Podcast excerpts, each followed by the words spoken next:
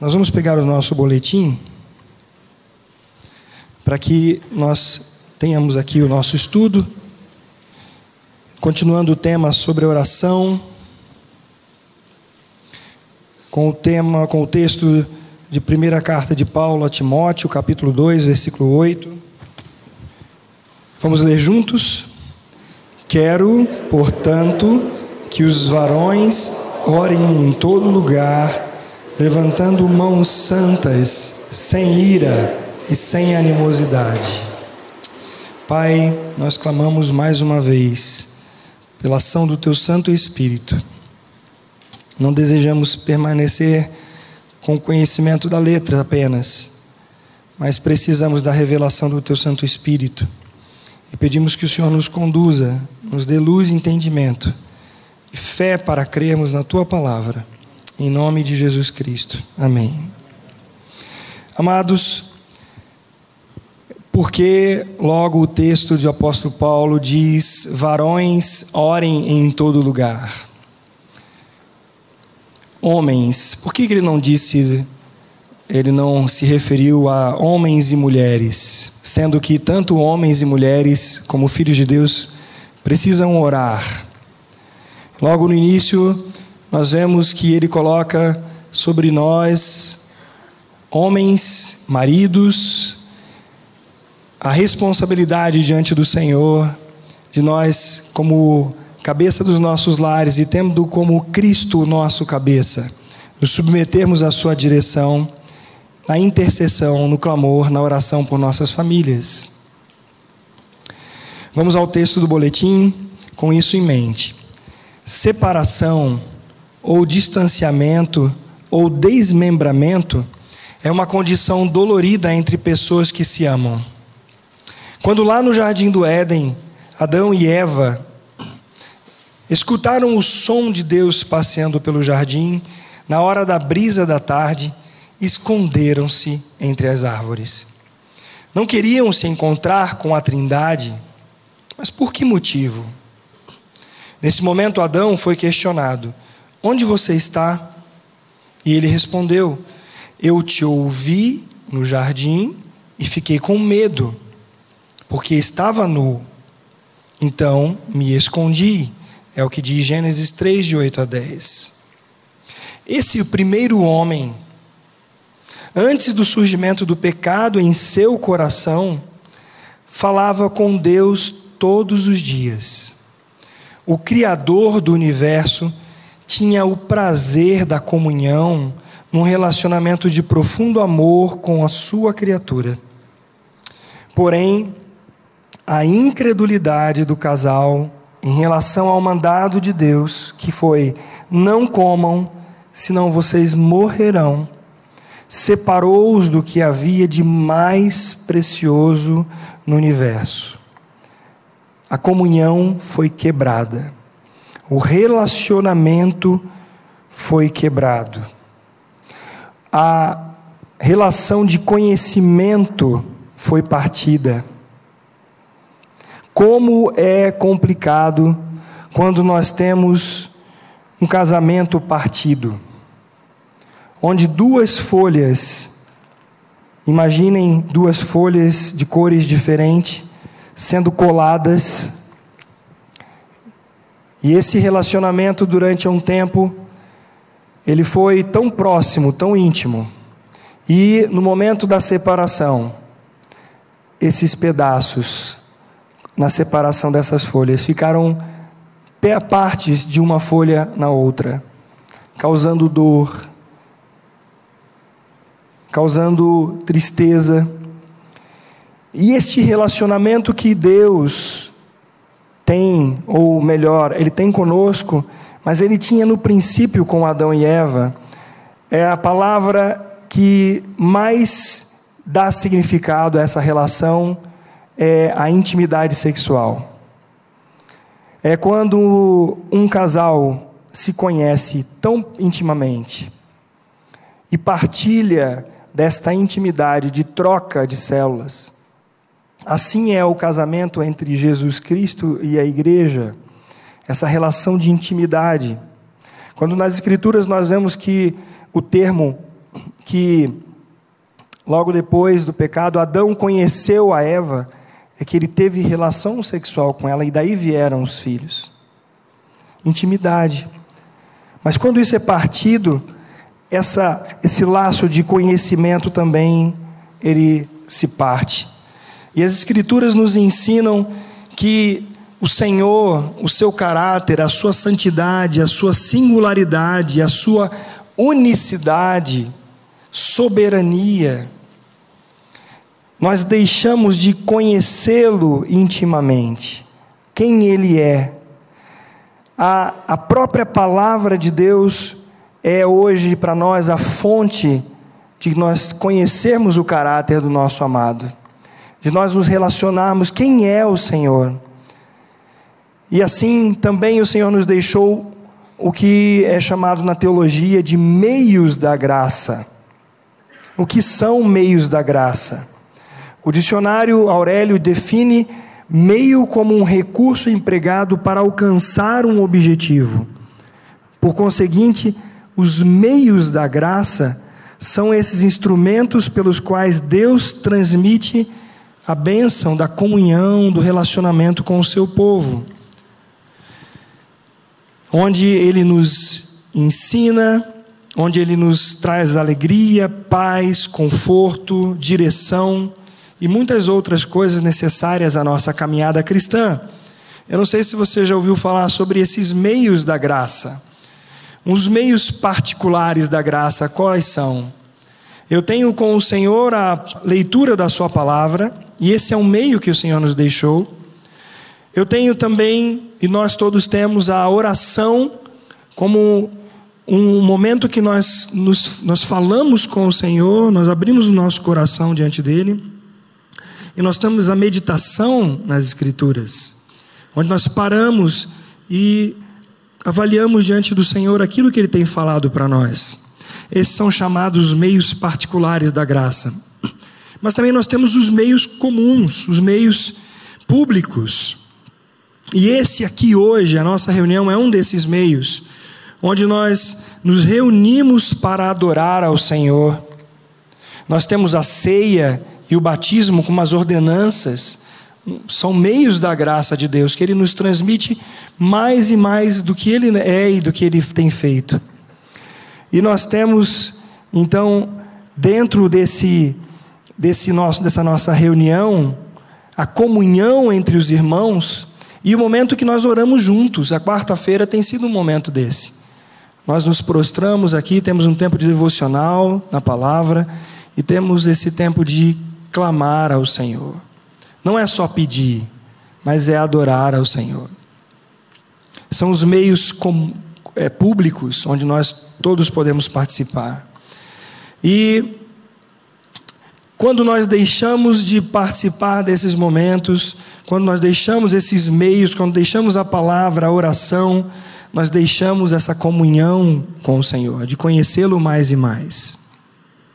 Voltando ao texto do boletim, Alguém já disse: creio que de todas as coisas que envolvem a vida cristã, não há nenhuma que seja tão mal compreendida do que a prática da oração. Como devemos nos aproximar de Deus na oração? Você sabe o motivo de Deus não responder a muitas orações?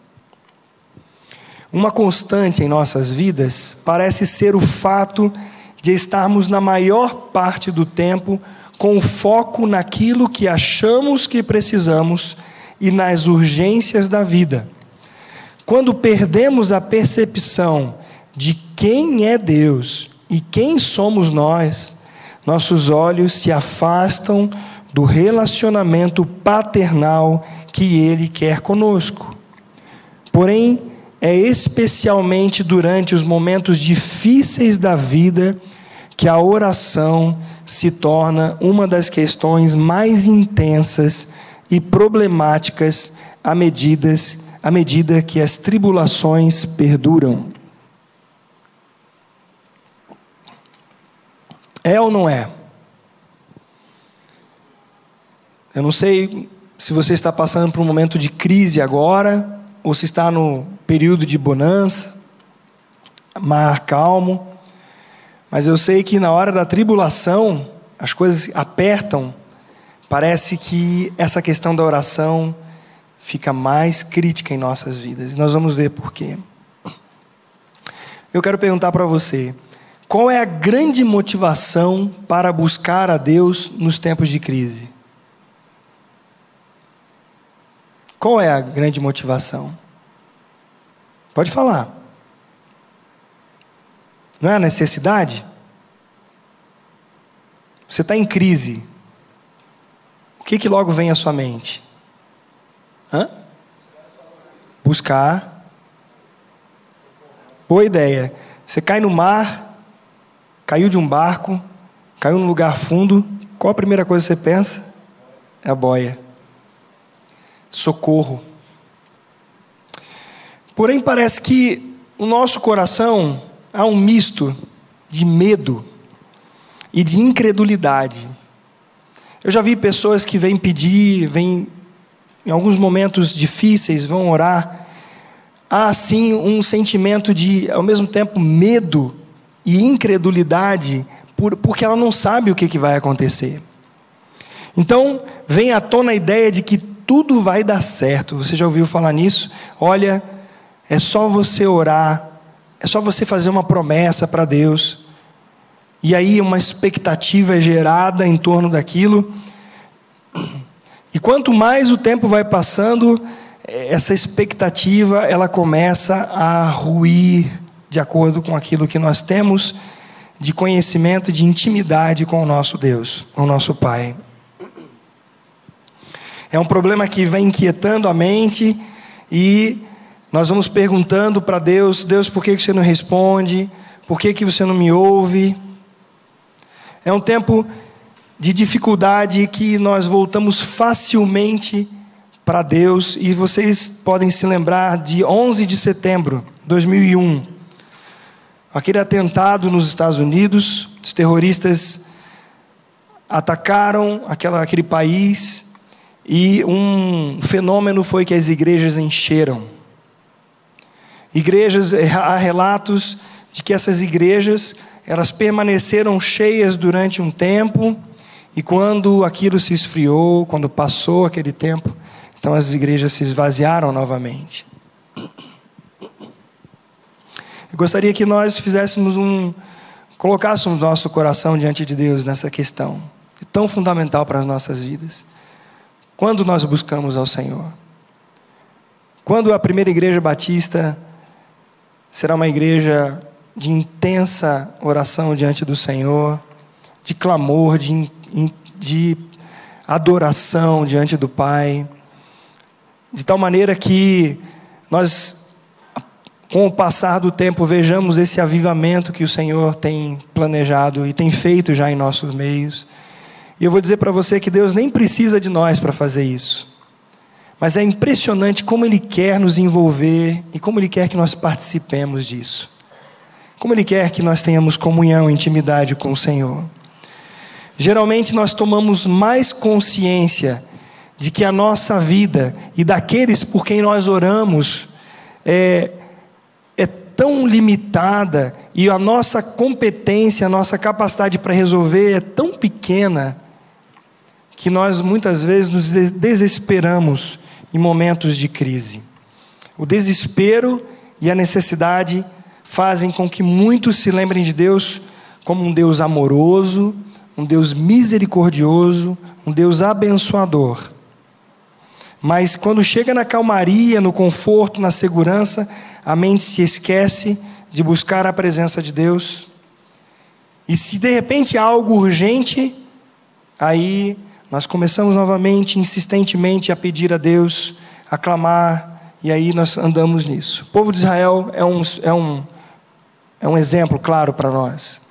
Quando as coisas apertavam, quando é, outro governo, outro país exercia uma. Sub, subjugava o povo de Israel, aí eles clamavam a Deus. E Deus os ouvia, por Deus, porque Deus é misericordioso e os livrava.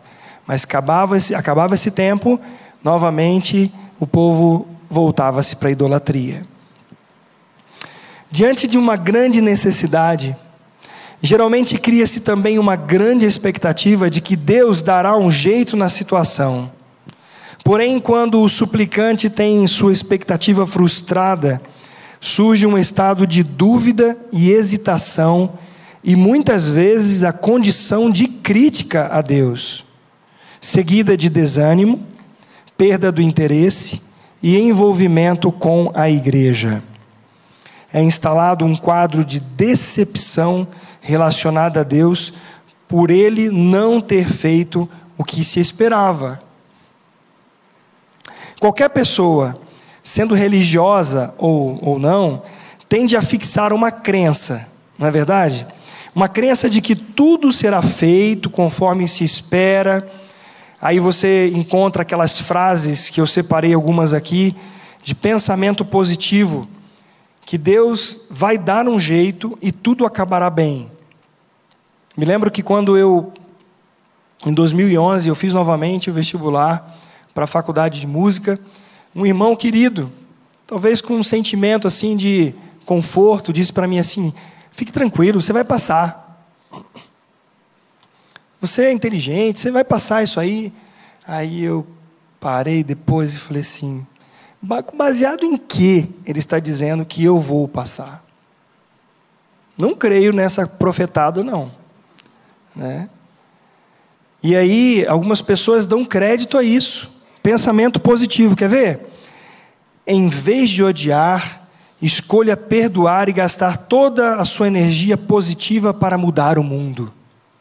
Frase de impacto, pensamento positivo. Outra, nunca pare de sonhar, nunca pare de acreditar, nunca desista, nunca pare de tentar e nunca pare de aprender.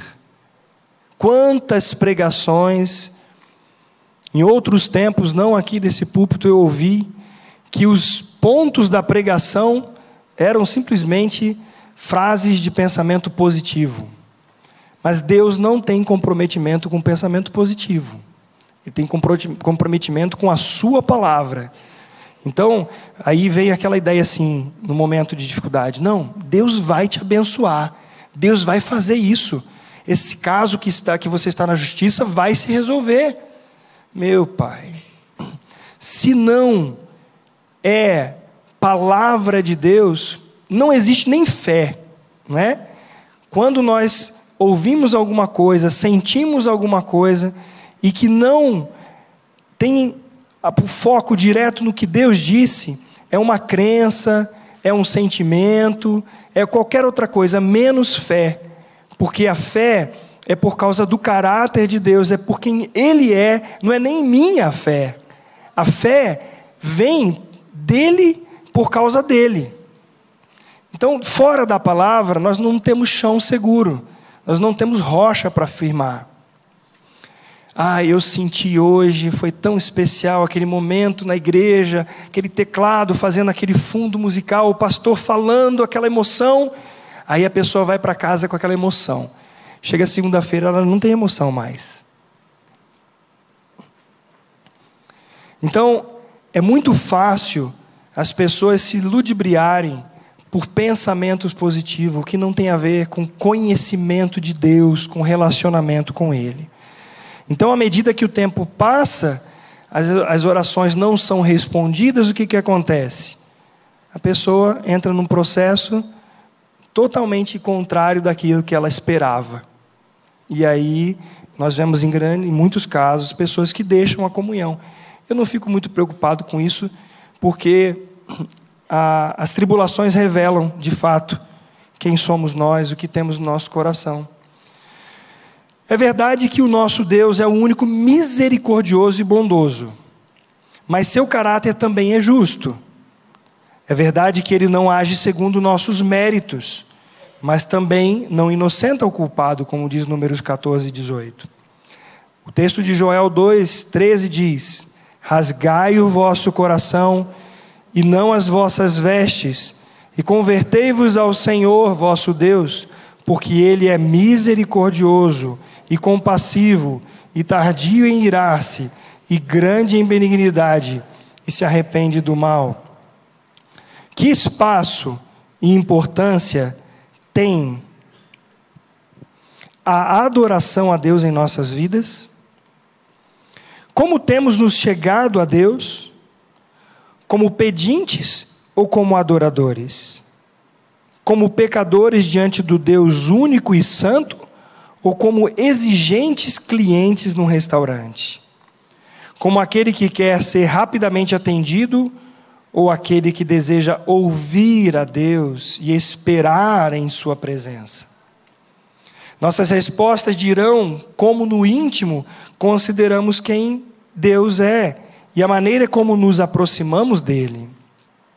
Quando li pela primeira vez a biografia de George Miller, e você encontrará a autobiografia, eu li primeiro a, a biografia e depois a autobiografia dele. Para mim foi fácil concluir que aparentemente tudo o que ele tinha que fazer era dizer para Deus o que necessitava. Parece que Deus estava sempre lhe respondendo prontamente. Minha pergunta foi: o que Miller tinha com Deus que eu preciso ter? Jorge Miller foi um irmão que dirigiu um orfanato com aproximadamente mil crianças. E ele não pedia nada a ninguém a não ser ao Pai. Ele fazia conhecer os seus motivos de sustentar aquelas crianças naquele orfanato somente ao Senhor. E todas as vezes o Senhor cuidou daquelas crianças, porque Ele é pai dos órfãos, marido das viúvas. E Deus fez aquilo, e na época eu me lembro que foi muito impactante. E eu pergunto: o que Miller tinha com Deus que eu preciso ter? Nós desejamos receber também, assim como qualquer uma pessoa deseja receber as respostas tão rápidas como Moisés, o apóstolo Paulo e próprio Jorge Miller recebiam. Mas nos esquecemos do tipo de relacionamento que cultivavam com o El Shaddai. El Shaddai significa o Deus que amamenta. Perguntamos: por que Deus não responde a minha oração como respondeu a desses homens? Mas deveríamos perguntar: por que é que eu não tenho vivido como aqueles homens viveram? Você veja que nós trocamos muito fácil, eu digo nós porque eu incluo nisso, sem dúvida. Por que, que Deus já não respondeu? Por que, que lá os tantos outros irmãos na história da igreja clamavam ao Senhor? E Deus os respondia. Por que, que comigo não é assim? Mas a verdade é que nós deveríamos perguntar: por que eu não tenho vivido como aqueles homens viveram também? Na intimidade com o Senhor. E aí vem outra pergunta: como nós, como precisamos nos achegar a Deus então? E a resposta do apóstolo Paulo é: Quero, pois, que os homens orem em todo lugar, levantando mãos santas, sem ira nem contenda. Paulo diz-nos com que atitude devemos orar. E agora, a seguir, nós veremos esses, essas três atitudes baseadas nesse texto. E a primeira atitude a ser observada é: homens orando com mãos santas erguidas. Não é a postura corporal na oração, isso é apenas um símbolo externo usado para enfatizar o princípio que o apóstolo Paulo está mostrando. As mãos simbolizam as atividades da vida, portanto, mãos santas representam uma vida santa, segundo John MacArthur escreveu. John MacArthur, não é, pastor Glenn? Eu falei certo agora. Corrija aí. John MacArthur. Mãos santas, vida santa. Você entende? Primeiro, primeiro, primeira atitude, vida santa, mãos santas tem a relação. E uma das primeiras coisas que nós vemos aqui é que, que o Senhor ele quer nos ouvir. Mas se nós cultivamos pecado em nossas vidas, nós não, não permanecemos. Ah, se eu não tivesse ouvido a voz do Senhor, se ele não tivesse me mantido firme na sua palavra, eu já teria sucumbido. Ele não teria me ouvido a oração. É isso que a palavra diz. Agora vemos o texto de Mateus, capítulo 6, versículo 9, onde o próprio Jesus Cristo orou: Pai nosso que estás nos céus, santificado seja o teu nome. Essa deve ser sempre a primeira atitude no relacionamento com Deus. Guardem isso, amados. No Antigo Testamento, vemos as instruções de Deus ao povo de Israel relacionadas aos constantes sacrifícios e ofertas pelo pecado. Deus estabeleceu que sem o sangue derramado em favor do pecador, ele não poderia entrar em sua presença santa. Esses sacrifícios eram temporais e precisavam continuamente ser realizados. Repetidamente eles eram realizados. Mas Deus, por sua maravilhosa graça, abriu um novo, vivo e permanente caminho de acesso por meio de Jesus Cristo. Vamos ler Hebreus 10, 12. Jesus, porém, tendo oferecido para sempre um único sacrifício pelos pecados, assentou-se à destra de Deus. O texto de João 14,6, que está so, somente o endereço aí, diz assim: Jesus dizendo: Eu sou o caminho, a verdade e a vida. Ninguém vem ao Pai senão por mim. Como nós nos achegamos diante de Deus? Baseado em nossas nossa justiça? Não. Baseado na justiça do Cordeiro. O Senhor Jesus Cristo, o texto nos diz, ele ofereceu um sacrifício pelos pecados de uma vez por todas, para sempre, e ainda assentou-se à destra do Pai. Está acabado. A missão que eu tinha, Pai, foi cumprida. Aquilo que o Senhor me deu a fazer está feito. Nós temos acesso à presença do Pai mediante a justiça do Senhor Jesus Cristo. O seu sangue derramado, o seu sacrifício que nos justificou. Então nós vamos diante de Deus, nessa expressão do próprio Jesus que diz: Pai, santificado seja o teu nome. Onde? Santificado seja na minha vida Santificado seja o teu nome no meu lar, na vida da minha esposa, dos meus filhos. Santificado seja o teu nome onde eu trabalho, as minhas atitudes. Santificado seja o teu nome na comunhão com os irmãos. Santificado seja o teu nome onde ninguém está vendo, somente estou eu e o Senhor. Santificado seja o teu nome. Nós nos achegamos no único caminho, a verdade e a vida ao Pai por meio dele, o Senhor Jesus. A questão que nós precisamos considerar quando nos aproximamos de Deus em oração é a sua santidade e o nosso próprio pecado. É necessário nos questionarmos: como posso me achegar diante de um Deus santo? A resposta certa é por meio do sangue de Jesus Cristo derramado no Calvário. Ele é a expiação pelos nossos pecados que nos purifica e nos habilita a nos aproximarmos de Deus. Amém. Todavia, isso não significa que, se fomos alcançados pela graça de Deus em Cristo, podemos viver no pecado. O que, que diz Paulo no capítulo 6, versículo 1 e 2? Por quê? Que diremos, pois? Permaneceremos no pecado para que seja graça mais abundante? De modo nenhum. Como viveremos ainda no pecado nós, os que para ele morremos? E ainda assim, vou retomar a frase aqui para fazer sentido. Todavia, isso não significa que, se fomos alcançados pela graça de Deus em Cristo, podemos viver no pecado e ainda assim achar que teremos um bom relacionamento com Deus. Pecamos e precisamos arrepender-nos a cada dia. E aí o Senhor Jesus nos lembra novamente: e perdoa-nos as nossas dívidas, assim como nós temos perdoado aos nossos devedores. Mateus 6,12.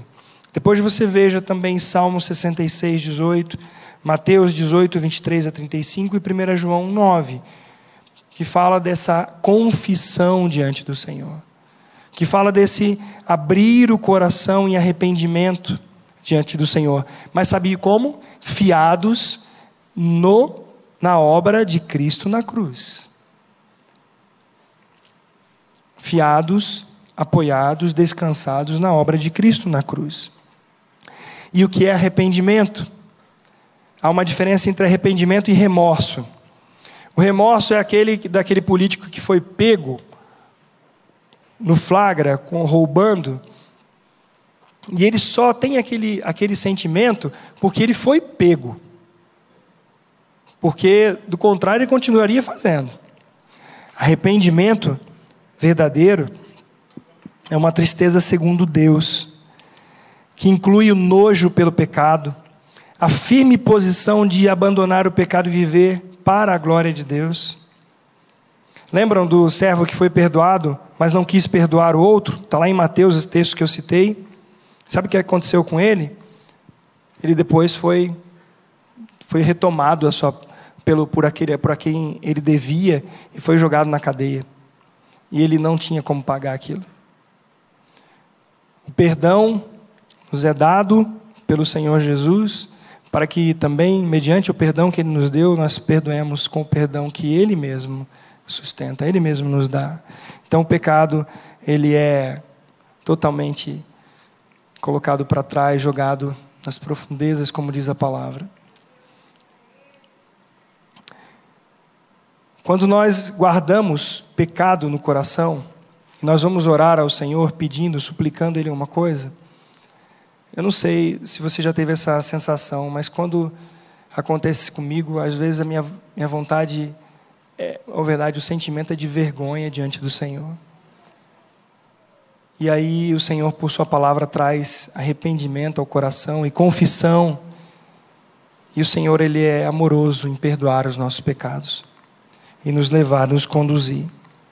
Se abrigarmos o pecado em nosso coração e, e nos recusarmos a liquidar esse pecado, nós não temos o direito de esperar que Deus ouça, Ele mesmo disse: perdoa as nossas dívidas assim como nós temos perdoado aqueles que nos devem. A santidade somente aparente não é santidade, é apenas uma religiosidade vazia. Santo é aquele que é santo no coração e na ação.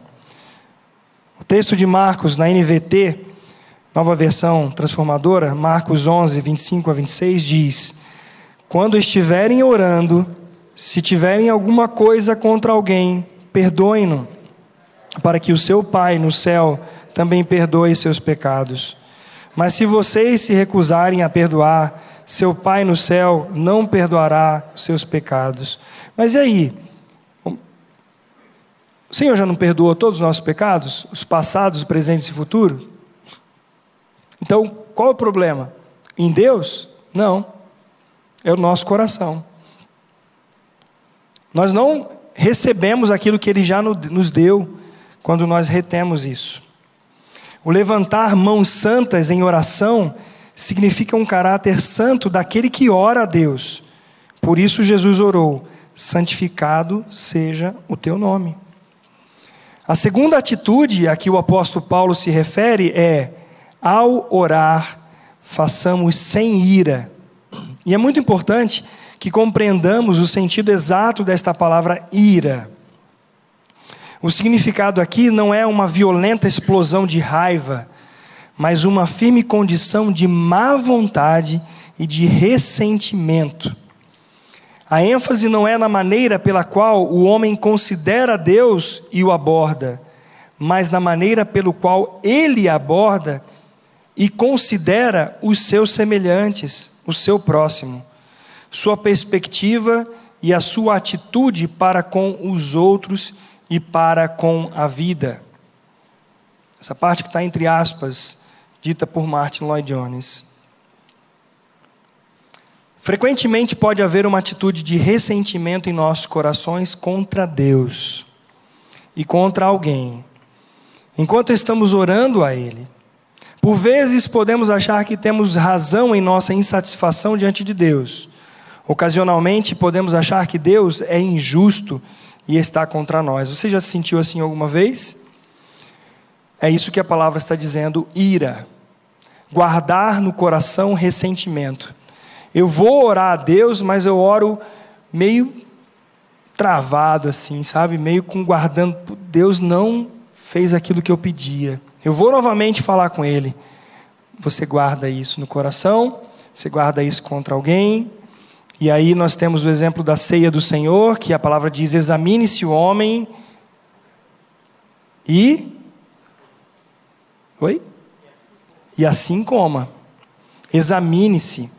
E nós vemos o problema que acontecia na igreja de Corinto, de pessoas que estavam doentes e outras que já tinham morrido. Havia um problema sério ali. Então, guardar e não confessar diante do Senhor é um grande problema para nós. Nós temos aí um impedimento diante de Deus com as nossas orações. Mesmo assim, mesmo assim, pedimos e esperamos que Ele nos abençoe, não é verdade? No entanto, Deus diz aos filhos de Israel: visto que este povo se aproxima de mim e com a sua boca e com os seus lábios me honra, mas o seu coração está longe de mim e o seu temor para comigo consiste só em mandamentos de homens que maquinalmente aprendeu. Isaías 29, 13. Essa hipocrisia impede que nossas orações sejam atendidas, porque nós estamos com foco errado. O temor do Senhor, diz a palavra, é o princípio da sabedoria. E a intimidade do Senhor é para os que o temem.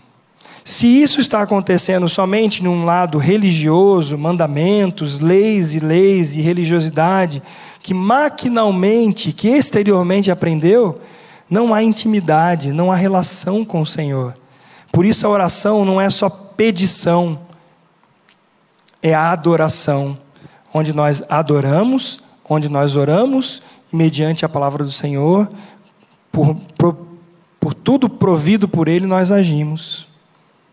É intimidade. Mas se nós não temos isso, isso é hipocrisia.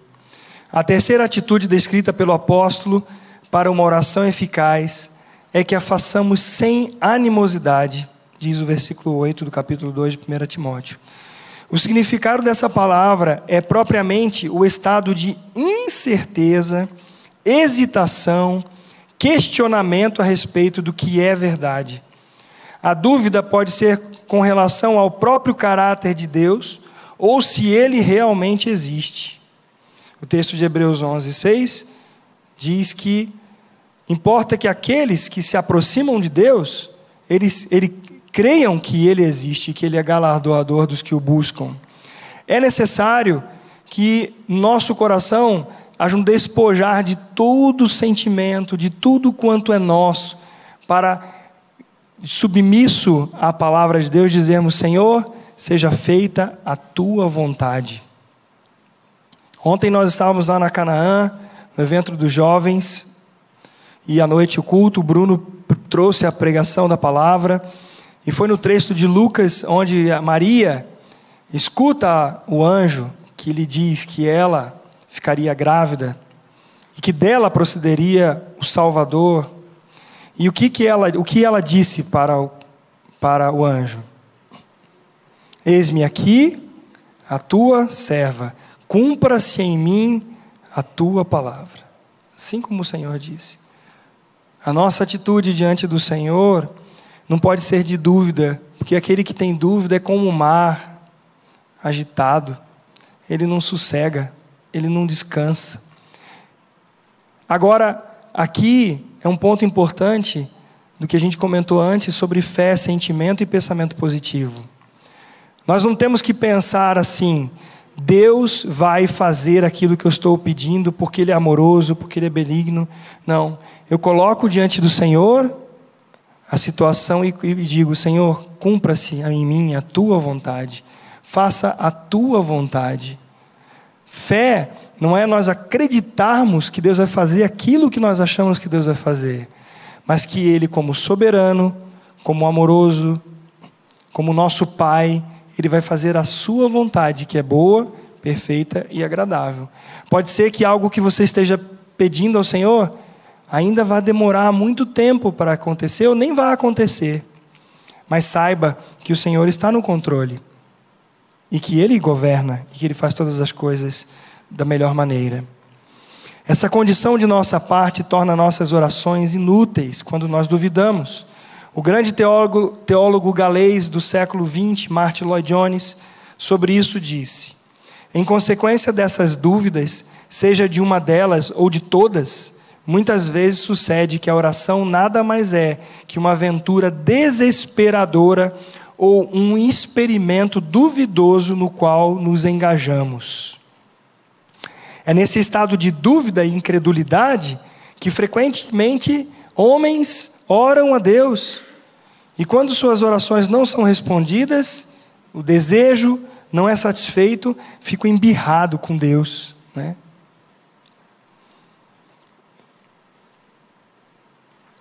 A oração não pode ser para nós uma aventura. Será que Deus vai, vai agir?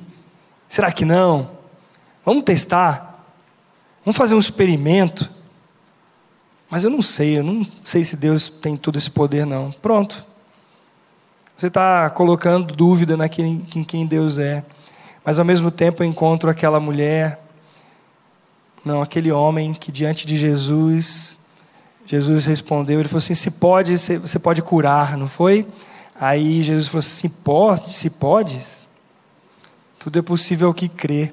Aí ele falou assim: eu creio, mas me ajuda na minha falta de fé. É uma sinceridade de alguém que reconhece no Senhor Jesus todo o poder, mas ele fala assim: Senhor, o Senhor é, mas eu, eu não consigo. Então me sustenta na minha falta de fé. A oração não é um experimento que talvez dê certo. É antes a expressão e o fruto de um coração que não somente crê em Deus, mas que também está disposto a confiar tudo a Ele e a sua vontade, santa vontade. Aqueles cujos, cujas orações têm sido respondidas têm experimentado a confiança em Deus e na Sua palavra, confessando de todo o coração seja feita a tua vontade, descansados e firmados em Deus e em Sua perfeita vontade. As dificuldades podem chegar a qualquer momento. Não esperemos que isso aconteça para nos achegarmos a Deus. O texto de Hebreus 4,16 diz: Acheguemo-nos, portanto, confiadamente, junto ao trono da graça a fim de recebermos misericórdia e acharmos graça para socorro em ocasião oportuna. Guardem então a primeira atitude, homens que têm colocado a sua vida diante do Senhor e têm vivido vidas santas. Não perfeitas, mas dependendo e vivendo de, a cada dia na da pessoa do Senhor Jesus Cristo, para que Ele que viva a sua vida em nós. Segunda atitude, orar sem ira, sem atitude de ressentimento com o próprio Deus ou com alguém. A terceira atitude é que façamos isso sem animosidade, sem dúvida, mas dependendo única e exclusivamente da fé que vem do Senhor para que Ele faça a sua vontade. E aí nós nos achegamos diante de Deus confiando totalmente na Sua obra. Pode ser que nem sempre a resposta seja a que desejamos, mas que saibamos ser a melhor para as nossas vidas. E acima de tudo, aprender que o que verdadeiramente importa é estar no centro da vontade de Deus e buscar a Sua glória. O texto do Salmo 37, 4 diz: Agrada-te do Senhor, e Ele satisfará os desejos do teu coração.